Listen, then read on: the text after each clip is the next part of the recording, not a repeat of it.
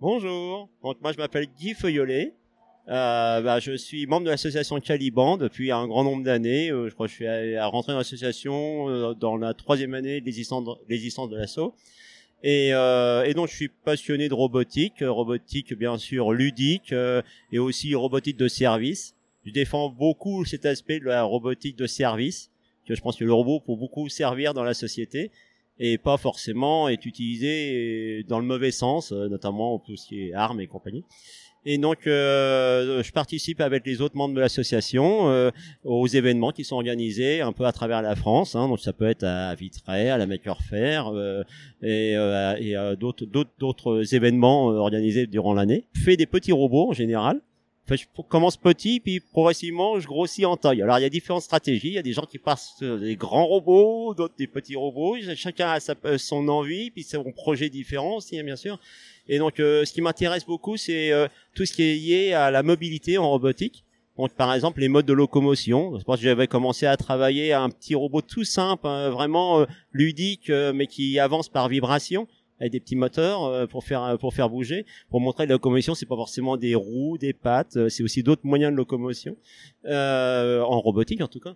Et et puis après j'ai travaillé sur les robots à pattes parce que j'aime bien cet univers-là. Je pense que c'est petit chose d'intéressant. Alors bien sûr, il y en a qui se sont lancés sur l'humanoïde.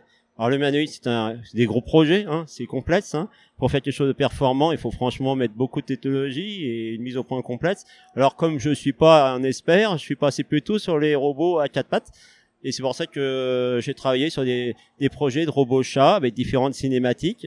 Et là, euh, bah, progressivement, je, je complète Sifi et puis maintenant, euh, j'ai un début de projet. Alors, on peut pas appeler ça des projets chez nous, hein, parce qu'un projet normalement, il y a une date de fin. Et, euh, et là, dans le cas, ça c'est ça c'est mon côté ingénieur. Mais mais par contre, dans le cas de l'activité personnelle, on se donne pas vraiment de date de fin. C'est la passion qui drive et puis voilà, on, met le temps qu'il faut pour y arriver. Donc et là, mon projet, c'est de faire un un robot. Alors, aux allures de chat, parce ce n'est pas un chat, bien sûr, c'est une machine, euh, mais euh, de taille à peu près euh, similaire à un chat normal, et avec une cinématique qui s'en rapproche en termes de morphologie. Donc, euh, ne pas avoir quelque chose de simplifié, mais avoir les, les mêmes formes de, de jambes, de, de, pattes que peut avoir un chat, en intégrant du moteur brushless, enfin des technologies un peu différentes. Donc on fait appel à, à beaucoup de domaines. Hein, donc c'est de l'électronique, de la programmation, de la mécanique. Donc il faut des compétences un petit peu en tout. Qu'est-ce qu'un maker pour toi? Voilà, c'est une grande question, forcément, avec certainement beaucoup de réponses différentes. Euh, pour moi, déjà, un maker, c'est quelqu'un qui est passionné. Alors, on peut trouver la passion dans plein d'autres choses, dans, dans, des expressions artistiques. Et d'ailleurs, certainement, un maker, il y a aussi une grande part d'expression artistique. C'est pas limité, euh, notamment nous, à notre activité au niveau de l'association à la robotique. Hein, il y a plein d'autres choses. Et donc, c'est un besoin d'exprimer euh, euh quelque chose euh, qui est un petit peu en dehors des sentiers battus en général et, euh, et qui, qui, en fait certainement doit amener du bonheur à la personne, hein, je présume, parce que sinon on le ferait pas. Donc c'est un petit peu ça.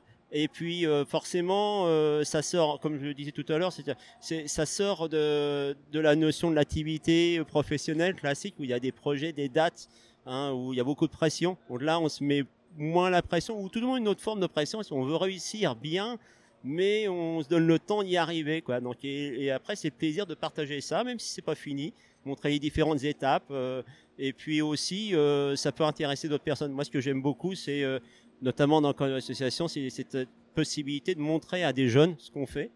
Et je me dis que même si depuis le temps, depuis que je participe, s'il y a quelques jeunes qui, en ayant vu ça, ont eu l'envie de se lancer après dans la technique, dans la robotique, des choses comme ça. Et ça a aussi permis de démystifier un petit peu tout ce qu'on voit sur les films de science-fiction et tout ça.